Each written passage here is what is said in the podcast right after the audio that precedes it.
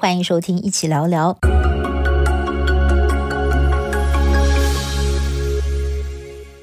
Hello，大家好，我是易如，欢迎收听，一起聊聊。防疫期间，大家最近都还好吗？今天呢，来介绍一个我觉得非常激励人心的故事。呃，大家还记得吗？上个星期，在美国有三位参议员旋风式的访问台湾，宣布美国要捐给台湾七十五万剂的疫苗。那其中有一位参议员哦，他叫做 Tammy Duckworth，他是坐着轮椅下飞机的。这位伊利诺州的参议员其实呢是美国政坛的传奇人物。他在伊拉克从军的时候，因为所驾驶的黑鹰直升机遭到了敌人攻击坠毁，幸运生还。但是呢，他在这个过程当中不幸失去了双腿，不过他并没有因此被击倒，反而呢是踏入了政坛，为美国的退伍军人权益奔走。他还曾经是美国总统拜登考虑的副手搭档，可以说呢是美国政坛的明日之星。那我。因为看了他的这个故事哦，非常的好奇，所以我就特别跑去了 Amazon，订了他最新出版的自传，叫做《Every Day Is a Gift》，叫做呃中文翻译呢就暂且把它翻成每一天都是一个礼物吧。从字面上来翻，那我买的是这个电子版哦，所以就是呃过去几天我就找时间把它全部读完了，我觉得真的是一本非常棒的书哦。所以今天呢，我就介绍给大家，我们一起来聊聊他的故事吧。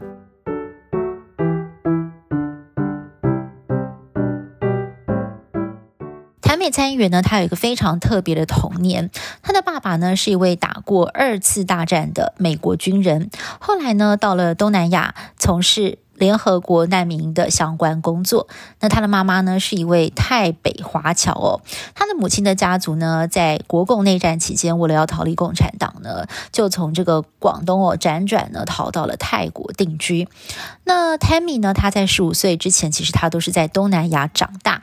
他曾经待过了包括泰国、寮国、印尼，也见证了七零年代中南半岛因为越战所带来的种种混乱时局。那后来呢，因为父亲在东南亚地区找工作一直非常的不顺哦，就只好呢先带着台美跟他的弟弟哦搬回了美国的夏威夷。那他泰国籍的母亲呢，当时根本就没有办法跟他们一起飞哦，因为第一个是母亲她没有泰呃没有美国的签证，再来就是当时他们家的钱真的是完全挤不出来哦，东凑西凑呢只够买三张机票。那所以呢回到美国之后有好一阵子。他的父亲呢，失业，一直都找不到工作，甚至连这个呃一开始要住旅馆搬到这个公寓的钱呢，都还是要靠人接济。那 Tammy 他只好扛起整个家哦。在那个夏威夷的呃 Waikiki 海滩呢，开始来发传单啊，卖玫瑰花，甚至呢还跟这个观光客对赌打沙滩排球赚钱。那还有呢，就是他也常常会到这个呃海里面去捞捞看有没有漂浮在这个海面上面的钱，因为很多的观光客可能把这些钞票就塞在口袋里面就下海去游泳，那这个钱呢就这样子飘起来了。那他说，其实对他来讲啊，就是呃有一。块钱两块钱都好，甚至是每一个 penny，就是一分钱都非常的重要。其实他一直到现在哦，就是接受访问的时候，他有讲到说，他如果现在在路上看到这个地上有钱的话哦，他呢一定会这个跑过去哦，想办法去把那个钱捡起来，因为他真的是苦过来、穷过来，他真的知道钱对当时呢，对这个没有钱、很贫困的家庭来讲是多么多么的重要哦。那他当时过的这种非常辛苦的生活，他一个人要扛整个家计嘛，而且他还要兼顾他高中的课业，所以呢，有一次他上课上到一半哦，因为他实在太累了，根本就睡眠不足，就当场就在教室里头昏倒。那最后他实在是受不了啦，他就偷偷写了一个明信片寄给他在泰国的妈妈，跟妈妈讲说他们现在生活过得很不好，那也把妈妈的。妈把他们在这个夏威夷的地址都给了妈妈，那妈妈也非常的勇敢啊，就当然很着急啊，就立刻呢就凑足了机票钱呢，就飞到了夏威夷来跟他们会合。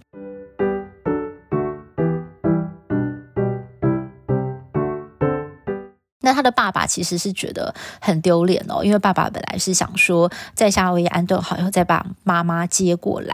那因为他自己一直都找不到工作，所以一直都不敢跟妈妈讲。结果没有想到妈妈就先过来了。那妈妈过来之后呢，整个家就开始有所起色了，因为。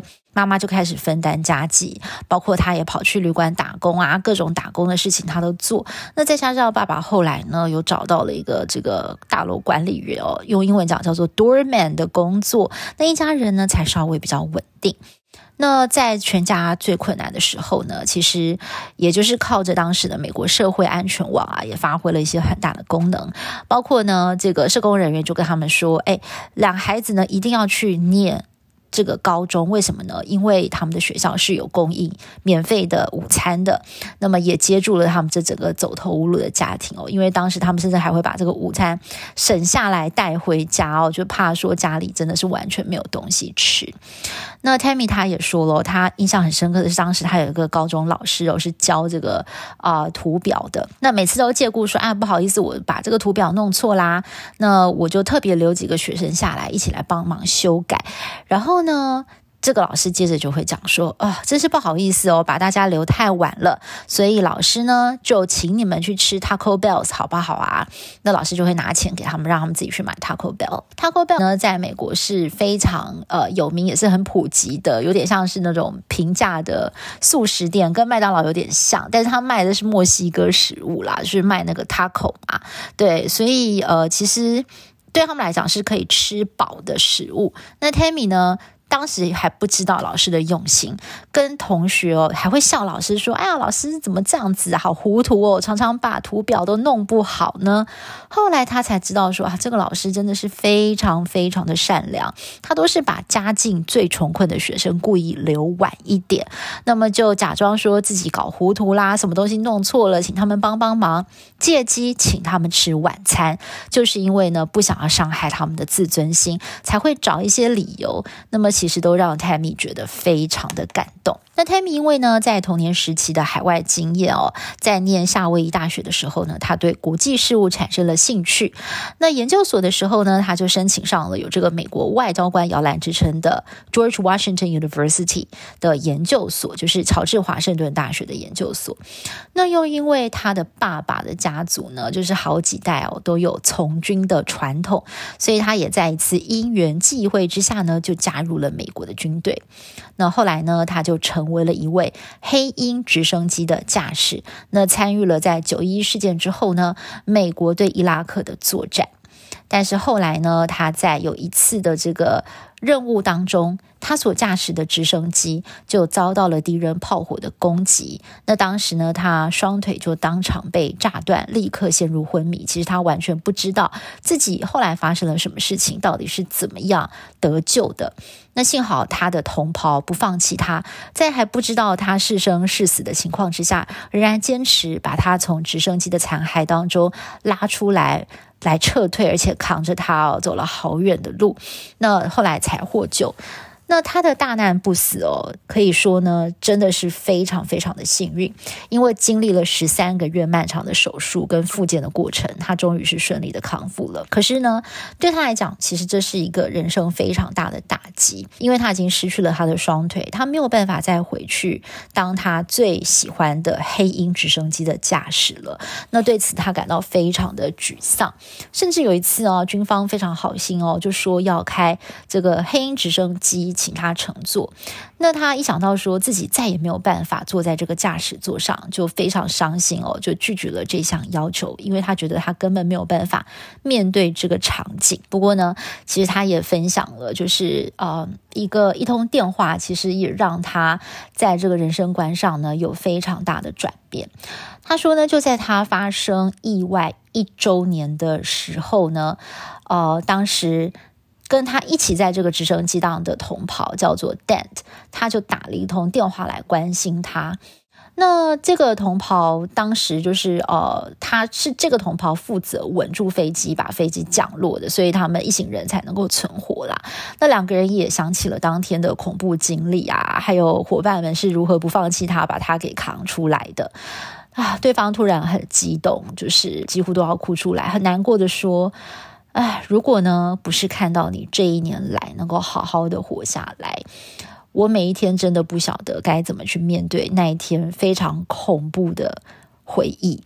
那 Tammy 当场听到他是愣住了。他觉得他的同伴告诉他这段话是非常的珍贵，他也非常的感动。毕竟他的命呢是同袍冒死救回来的，所以其实他发生事故的每一天都是重生，都是一个礼物哦。其实也是这本书名的意义嘛，Every day。is a gift，所以他每一天更应该要好好的活着。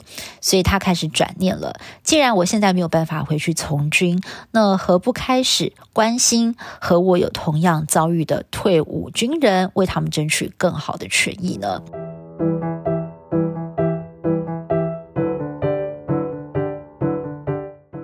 从此，谭美参议员就踏上了从政之路。他曾经竞选众议院的这个议员呐、啊，没有成功。但是后来呢，受到了奥巴马总统的邀请，入阁掌管退伍军人事务。他后来呢，也顺利的当选了伊利诺州的参议员，更成为了美国历史上第一位在参议院任内生孩子的女性。她在五十岁的时候呢，生下了她的二女儿。那当时呢，为了让这个参议员的工作跟妈妈的角色可以兼顾哦，她更是说服了参议院修改规则。让参议院呢，就是允许说一岁以下的婴儿是可以进到他们的 floor，也就是开会的这个议场哦，让他可以带着刚刚才出生的女儿到议场工作啊、投票，其实也创下了美国历史上的先例。那我觉得，嗯、呃，这本书读下来哦，我我觉得从头到尾都非常震撼，因为他的故事太精彩，都没有冷场。一开始会觉得说，嗯，这个。美国泰国华侨混血的小孩哦，这个命运给他的考验实在是太多了。可是呢，他每一次都展现了强大的意志力，一路过关斩将。但是我觉得最感动的是，嗯，当一个人遇到了他再怎么努力，都没有办法改变的事情的时候，他如何自处？例如像台美参议员呢，他是在炮火当中失去了他的双腿，他再也没有办法开黑鹰直升机了。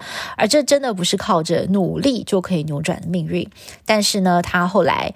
选择从政去帮助跟他有同样遭遇的退伍军人，那真的是行到水穷处啊！一个转念哦，柳暗花明又一村。那其中让我很感动的是，他大力的倡议说，国家呢应该要把每一位军人的心理健康都列入必须要关怀的项目。他说，其实之前在美国军中的文化，你只要去做心理治疗，其实是一件非常丢脸的事情。因为呢，你去看心理医生，就代表你很糟糕，你很懦弱，你很脆弱。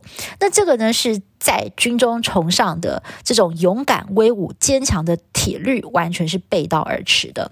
那军中的期望就是啊，不管你心里受到多大的打击跟伤害啊，你一定要撑下去，有咬牙或血吞。你只能够永远跟你的长官说：“Sir，I'm OK。” Let me go back and fight 哦，我没有事，我很好，让我赶快回去战斗吧。我什么时候可以再回战场？那好像这才是一个比较正常的表现哦。你如果说，哦，我不行了，或者是我真的是需要去看心理医生，那这个好像很丢脸。所以呢，他在受伤之后，一度也非常排斥去看心理医生，因为当时呢，军中还有一个潜规则，只要你一去看心理医生，留下记录，那你的这个长官就很难让你再去复飞执行这个战斗机啊或者直升机的飞行任务。所以他当时其实还抱着一丝丝想要回到天空的希望，所以大家打死就不肯去看。那他自己所经历的创伤症候群怎么办呢？就包括半夜会惊醒啊，想到那天那天的状况很恐怖等等的，那只能够靠着在。医院跟家人啊，跟同袍聊天，跟医护人员聊天，抒发他的情绪，慢慢的化解。那后来呢，在这个台美参议员从政大声疾呼之后呢，军中的这样子一个文化呢，其实也做了非常大的一个改革。那这也让我想到一部电影哦，《美国狙击手》，不晓得您有没有看过？这是由这个好莱坞大帅哥布莱德利库珀所饰演的美国士兵凯尔 （Chris Kyle）。他在九一一事件之后呢，也是远赴伊拉克。克参战，当时呢，他以这个精准的狙击手射击能力，让敌人闻风丧胆。但是呢，他在退伍之后，他完全没有办法适应平民生活，尤其呢是枪林弹雨的生活呢，成为他挥之不去的梦魇。他常常做梦都会梦到他在战场上，甚至在电视上看到那种呃炮火攻击的画面，他都会抓狂，知道他没有办法去看这些东西。所以呢，在心理医生的诊断之下，他才发现说他自己罹患的是创伤压力症候群。最后呢，他也决定投身辅导其他的退伍军人。那没有想到悲剧发生。生了。他最后呢是被一位同样患有创伤症候群的退伍老兵给枪杀。那这是在美国一个非常真实的故事哦，也反映出呢这个。啊，不管是呃什么样的行业，其实我们每一个人的心理健康的关怀，其实已经是一个刻不容缓的问题。那台美参议员也说了，这本书呢，其实他是要写给他的两个女儿看的，因为他两个女儿现在一个三岁，一个六岁嘛。这曾经问他说：“别人的妈妈都可以走路，妈咪，你为什么失去了你的双腿呢？”但是台美参议员说，他把这个故事写下来是想要跟他的女儿说，即使呢。他十多年前就知道自己的军旅生涯最后呢，会就是他早十年他知道哈会因为这个炮弹的重击而结束，那他还会遭遇到这么大的的苦难跟创伤，但是他还是会奋不顾身的投入，因为呢。他非常的热爱美国，那美国在他们家最困难的时候，并没有放弃他们，身旁非常善良的人呢，纷纷对他们伸出援手，帮助他们渡过难关。而他以一位亚裔女性的身份，今天呢，在美国社会能够有所成就跟实践，他也是觉得非常的感恩。所以呢，他也说，这是他写给美国的一封情书。那他在书中展现了一位身为牙裔女性美国梦的实践。他所注意的议题包括了像是女性的地位、牙裔族群的骄傲、贫穷的议题，以及对心理健康的重视。其实这些也都是我们所身处的这个时代非常值得重视的议题。那也希望呢，今天跟大家介绍这个台美参议员的故事哦，能够为防疫期间的你我带来激励人心的正面力量。好，以上就是今天的一起聊聊，我们下次再会喽，拜拜。